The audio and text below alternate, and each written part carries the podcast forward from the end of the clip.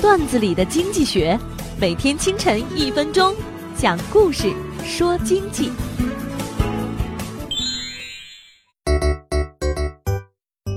一家养熊的企业相当赚钱，准备上市。第一批考察团来了，你们都给熊吃什么呀？老板说：“我们给他们吃白米饭。”一个当官模样的人说：“我们是粮食保护基金会的，你们这样浪费粮食，罚款十万。”过了两天，又来一批，同样的问题，熊老板谨慎多了。我们给他们吃一些杂草。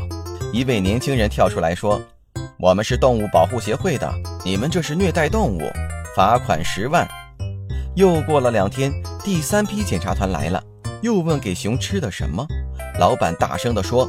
我给他们十万，他们爱吃什么自个儿买去。对方说：“我是证监会的，让熊自己做主太离谱了，肯定是业绩造假，不能上市。”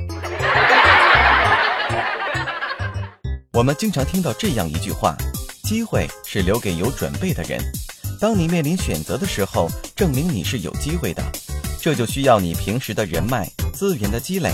通过你的天赋、判断力、真实的需求等综合因素来迅速做出决断，很多时候是机不可失，失不再来。选择恐惧症容易导致决策者犹豫不决，错失最好的机会。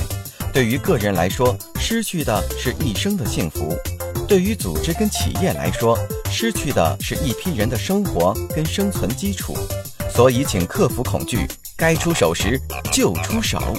本栏目由财经榜中榜之路上说头条与上升微电台联合制作。我低头走过一路山岗，云冲向沉沦已久的沧桑。